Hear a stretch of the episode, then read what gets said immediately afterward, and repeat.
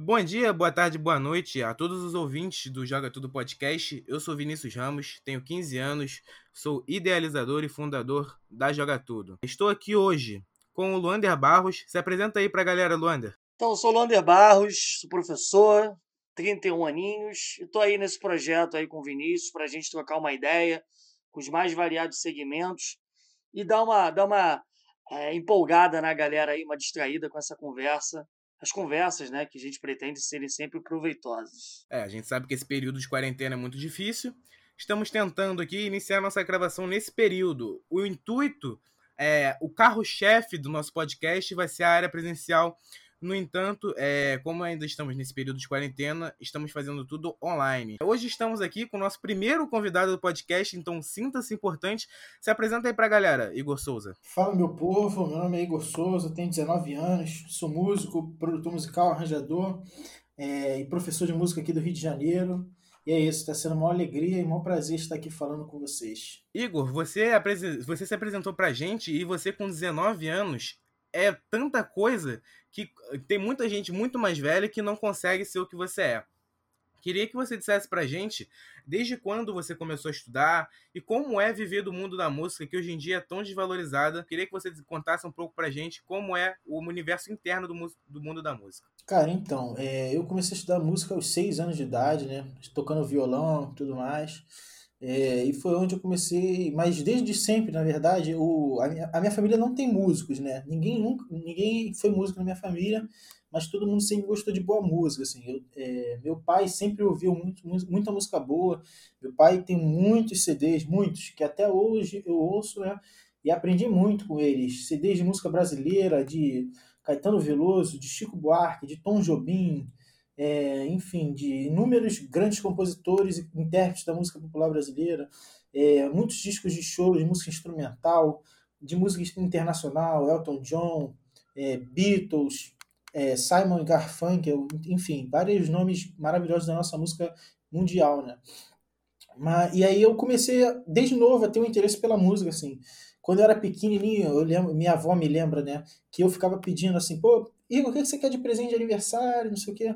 E eu sempre quis aqueles violãozinhos de plástico, aquela... Aí teve um ano que meu avô foi viajar para Portugal, né, que meus avós são portugueses, e aí ele, pô, Igor, o que você quer de presente? Aí eu, fofona, né, porque era sanfona. Queria uma sanfona, e ganhei uma sanfona. E aí foi meu primeiro instrumento, foi uma sanfona. Quando eu tinha uns 4 anos de idade, talvez.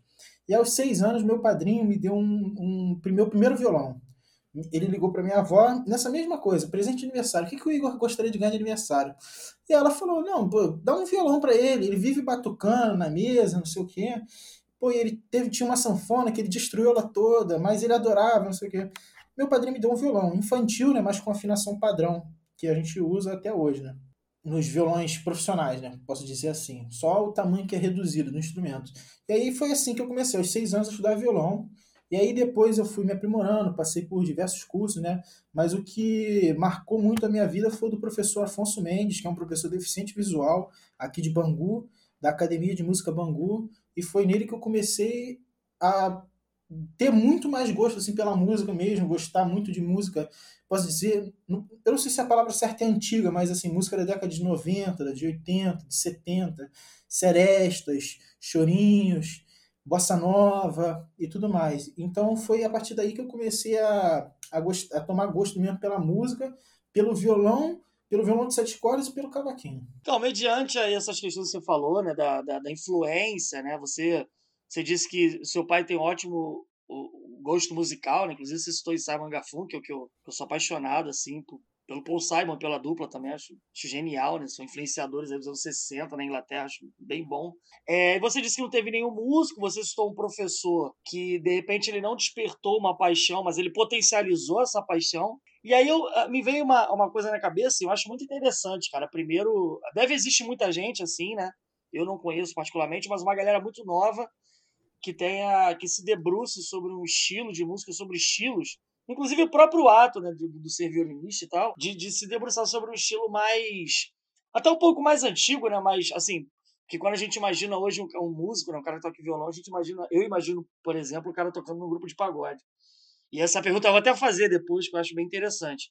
Mas, assim, apesar disso tudo, você tem uma memória mais afetiva, mais antiga, de de repente algum músico, não seu professor, porque teve uma relação direta, mas de alguém que tocasse violão e você tenha escutado e você tenha em algum momento despertado, pô, cara, eu quero eu quero ser algo, eu quero ser isso, eu quero ser algo disso, eu quero superar isso, assim. Digo de um de um de um músico mais famoso no sentido que tenha em algum momento aí te tocado de alguma forma. Cara, assim, eu nunca, desde novinho, novinho, assim, foi sempre em disco, assim, eu nunca cheguei a assistir show muito garoto, assim, muito moleque, antes de ter o contato com o violão, assim, antes de começar a tocar. Eu comecei a ter interesse em show, assim, em ver as pessoas tocarem, depois que eu comecei a estudar realmente. Depois que eu tive esse contato. Aí eu fui em diversos shows de vários violonistas, mas de vários grupos de samba, de, enfim, de várias coisas, mas... Não, mas meu pai sempre falava assim de uns amigos dele que tocavam. Meu pai tinha umas histórias, né? De que ele já foi para festivais de música. E até uma vez novinho eu encontrei o amigo dele que toca violão, que é até conhecido aqui pela Zona Oeste, que é o Paulinho Bambu, que é um cara, pô, parceiraço, gente finíssima, toca violão muito bem, canta muito bem também.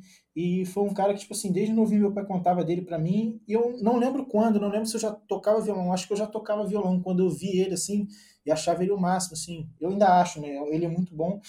Mas, assim, são coisas que. Mas sempre, desde novo eu sempre tive essa, essa vontade assim, do violão, assim.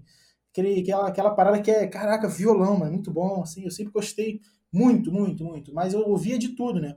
Tinha uma época que eu só ouvia Gees, aí tinha uma época que eu só ouvia Elton John. Então sempre fui apaixonado pela música sem vê-la, só através dos ouvidos mesmo, entendeu?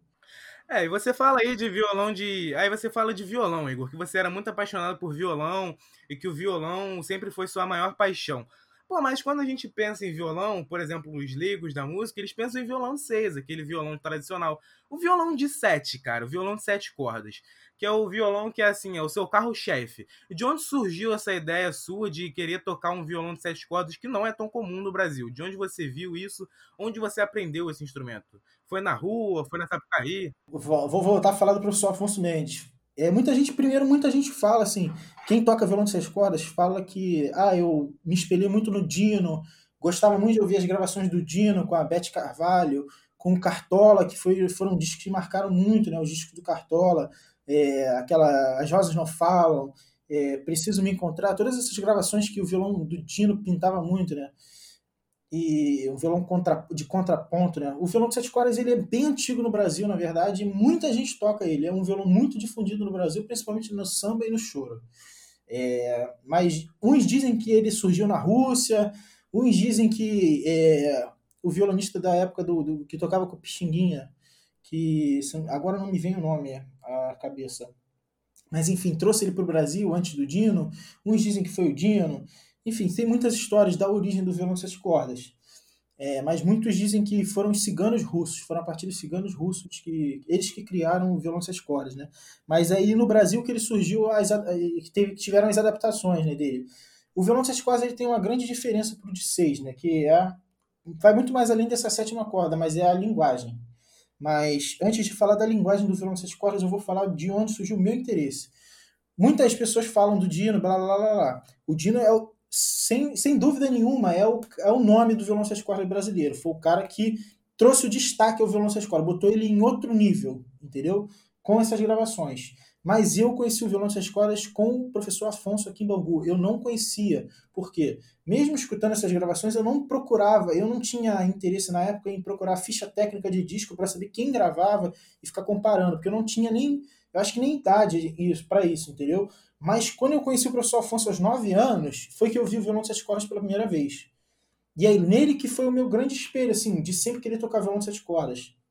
E aí, quando eu fui para a Estrelinha da Mocidade em 2014, a convite do meu irmãozão J. Júnior, é, o Jotinha, ele, ele, ele que me ficou me enchendo o saco, assim, no bom sentido, posso dizer. Ele ficou falando, pô, cara, você tem que tocar violão de sete cordas aqui. No carnaval as pessoas só tocam violão de sete cordas, e eu tocava violão de seis.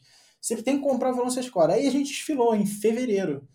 Quando chegou em setembro, em agosto, eu encomendei meu primeiro violão cordas, que aí eu comecei a estudar lá no SIGA, e aí nunca mais parei, né? Aí virou paixão assim, é, foi, foi amor à primeira vista, eu posso dizer assim, entendeu? E aí nunca mais parei. É, e aí eu posso falar assim da, da diferença da linguagem do violão de sete cordas para o violão de seis. é um assunto muito extenso, assim, inclusive, mas o violão de sete cordas ele tem muito como uma função de contraponto, assim, de contracanto. Tem uma melodia sempre rolando em primeiro plano. Claro que existe o violão de sete cordas solista, onde ele que é vou, é, vou, vou falar como se ele, é, entre aspas, como se ele fosse o cantor, como ele manda na música, ele é a melodia principal. Existe o violão de sete cordas solista, e eu posso citar grandes nomes, Yamandu Costa, Rafael Rabelo, que para mim foi um gênio do violão sete cordas, para mim é o meu maior ídolo, assim, eu posso dizer. Mas o violão sete cordas, inicialmente e até hoje, ele tem, ele cumpre a função de acompanhador, assim.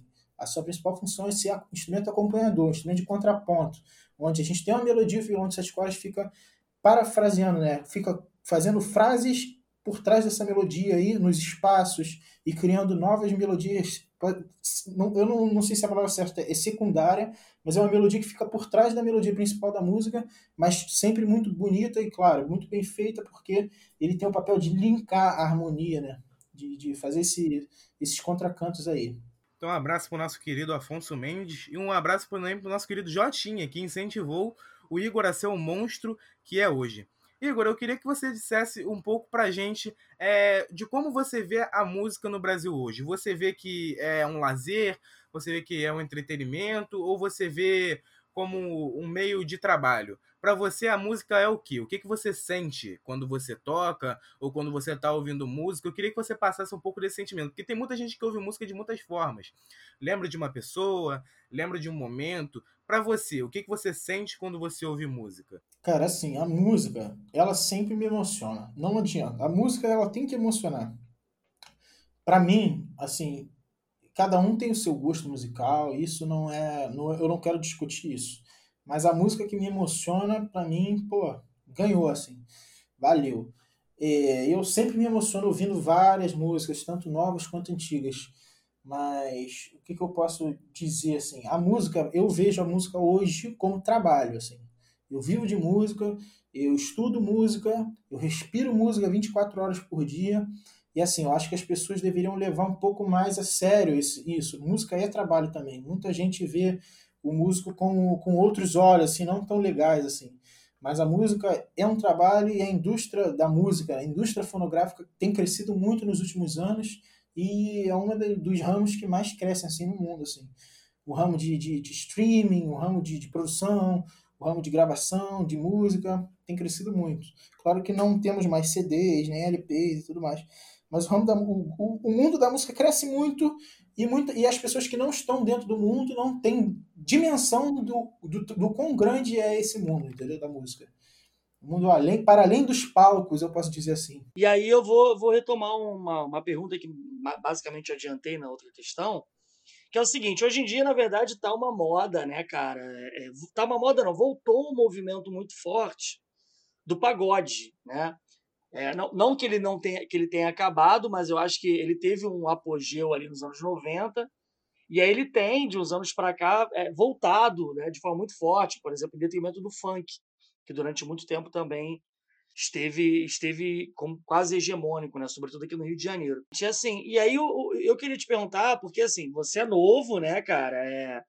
E é, assim, muita gente, muitos músicos acabam se voltando aí para formar um grupo de pagode, porque à medida que dá certo, há uma determinada não sei se facilidade, mas há uma probabilidade maior de se ganhar um dinheiro, né? De obter um êxito. Quer entrar na onda, né? Aquele, aquele, vamos entrar na onda ali que tá dando certo, vamos tentar ganhar não, alguma não, coisa na É, é pode ser isso, mas pode não ser isso também. O cara pode ter, ter ser do pagode, querer viver do pagode, só que é, ele tem uma certa, tem um certo campo aí, um campo um tanto quanto aberto, para se ter eventos, enfim, para se tocar no, na noite, ou enfim, para gravar de, CDs e tal.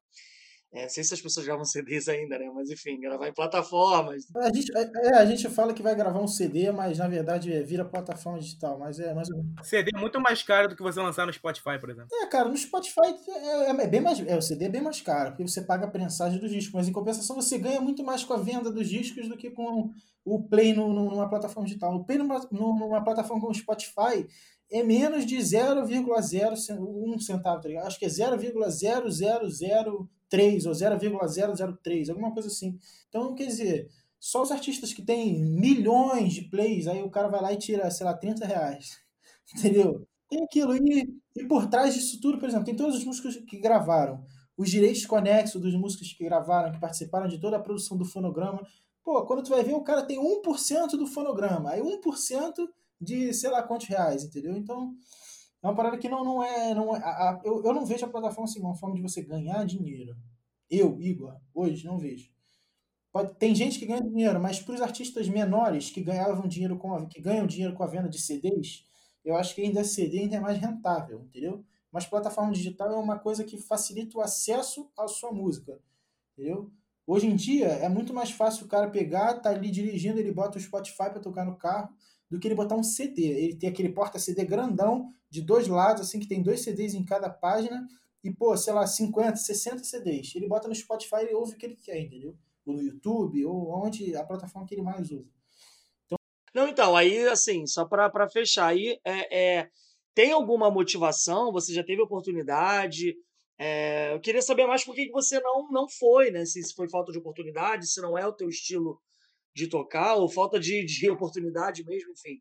O que que. que, que... Não, então, Pode falar. Então, assim, eu já toquei num grupo de pagode, acho que em 2013. Mas, assim, como eu comecei a tocar violão de sete cordas, foi em 2013, eu acho, 2012 ou 13. Mas quando eu comecei a tocar violão de sete cordas em 2014, o violão de sete cordas não é do pagode, assim, entendeu? Não, a linguagem não, favor, não, não, não tem nada, não faz sentido, entendeu? O pagode é muito mais baixo, bateria, teclado, e o samba, que é o que eu toco, ele é muito mais assim, eu posso dizer, cavaquinho, violão. Com cavaquinho, violão, tantanho, pandeiro, você faz um, um samba firme. O pagode tem aqueles arranjos super elaborados que tem o seu valor, são bonitos, entendeu? Ele é o roda de samba. É um cavaquinho, um violão e, um, e os, e os é, como diz, é a percussão, né? É, não tem, não. Entendeu? O, eu, eu, os arranjos do pagode são muito elaborados. Tem, tem, Cada, cada um, eu acho que muita gente fala, ah, não, samba e pagode é a mesma coisa. Assim, eu acho que a linguagem, a questão da linguagem é diferente, é um pouco diferente. Não adianta eu pegar, por exemplo, um violão de sete cordas e querer tocar no pagode que não vai ficar legal, entendeu? Agora, o cara pode pegar o teclado e vir tocar no samba, pode ficar legal, dependendo do que ele tocar, mas assim, depende da linguagem que ele toca. Mas aí quando eu comecei a tocar violão de sete cordas, pintaram a oportunidade de eu tocar em grupos de samba, que eu toco até hoje. Acho que o Samba e Água Fresca, que é um dos grupos que eu toco até hoje, eu comecei a tocar com eles em 2015 ou 2016, alguma coisa assim. Com a saída do JB, que é um compositor, tem escreveu a música Malandro, que foi pô, eternizada na voz de Jorge Aragão e Elza Soares, e vários outros sucessos do Jorge Aragão. Muita gente não sabe quem são os compositores né, dos grandes sucessos, muita gente só sabe quem é o artista assim, que gravou e tudo mais. Então aí eu tive a oportunidade de tocar violão de sete cordas nesse grupo, que foi o grupo que eu tive um aprendizado enorme, assim, em questão da linguagem do samba, principalmente. Porque eu, pô, tocava muita nota, assim, queria, pô, fazer tudo que eu sabia. E não é bem assim, né? Cada um, cada, tem, cada um no seu quadrado ali. Para fazer uma música bem feita, tem que respeitar o espaço de cada instrumento, assim. Foi um, um espaço que eu aprendi muito, assim, com a, com a linguagem do samba e tudo mais. E o grupo Samba de Aurora, que também é um grupo que eu toco até hoje, um grupo de Campo Grande, eu acho que eu já estou tocando com samba de aurora já há uns dois anos, talvez dois anos e pouco, por aí. Hoje em dia eu já produzi uma faixa deles, que está no Spotify, disponível em todas as plataformas também. E é isso, assim. É, você, retomando uma fala que você tinha feito, é que um artista que quando clica lá no Play no Spotify ganha 0,003. E como é que os artistas menores hoje em dia ganham dinheiro? Porque, por exemplo, ele lança a faixa no Spotify, só que ele não ganha dinheiro com aquela faixa. Como é que o artista menor hoje em dia sobrevive? Cara, tem, tem como, assim. O cara, pô, se ele for bom, cara, ele vai ter data, assim. Ele vai fazer show, ele vai fazer evento particular, ele vai fazer festa, ele vai tocar em lugares legais, assim, casas de show bacanas. Não necessariamente ele vai precisar vender disco, assim, vender CD. É, ou de plays em plataformas digitais. Se o cara faz um bom marketing digital dele, usando a seu favor Instagram, Facebook, plataformas digitais, ele vai conseguir fazer um produto que atrai os contratantes e assim ele vai fechar datas, ele vai ter shows, entendeu? É, é diferente de você vender CD. Você vender CD você não está tocando, você já tem um produto pronto ele o produto dele é ao vivo ali, a cada apresentação dele é ao vivo. E com isso ele consegue muito bem, assim, tendo um bom marketing digital mesmo. Isso é muito legal, porque hoje em dia você consegue, do seu computador, por exemplo, nesse período de quarentena, você tem que tentar bombar o máximo, cara. porque para quando isso voltar você já está fortificado, acho que nesse quesito assim de, de, de, visibilidade, talvez. Porque é o que vai fazer a grande diferença. É o que faz muita diferença hoje em dia. O cara lá que tem o, aquele, porra, o cara conhecido no Instagram, por exemplo, o cara tem 100 mil seguidores no Instagram, muita gente conhece a música dele, muita gente vai gostar da música dele, talvez ele não precisou comprar o CD para gostar da música, você já comprou algum CD de um artista que você ouve no Spotify e gosta muito da música? Não. Se tiver um show de um artista que você ouve no Spotify, você não vai querer assistir? Então é, eu acho que é por aí. O cara tem lá a música dele, vai ter as pessoas que gostam, e quando ele tiver as suas datas, as pessoas vão querer assistir ao vivo. Então acho que é por aí que as coisas estão funcionando, estão caminhando. Né? Então é isso, esse foi o nosso papo com o Igor Souza. Igor, se despede aí da galera, Igor. Valeu, meu povo, muito obrigado aí pelo carinho, pelo convite, Vinícius, Luander. Foi uma honra estar aqui falando com vocês e batendo esse papo maravilhoso. Um abração aí para vocês. Luander, se despede aí da galera. Então, valeu, galera aí, valeu, valeu Igor, valeu Vinícius por esse encontro aí. Esperamos ter mais, mais novos encontros com novos convidados e mais ideias trocadas. Até mais, galera. Dessa vez pessoalmente, hein? Um abraço.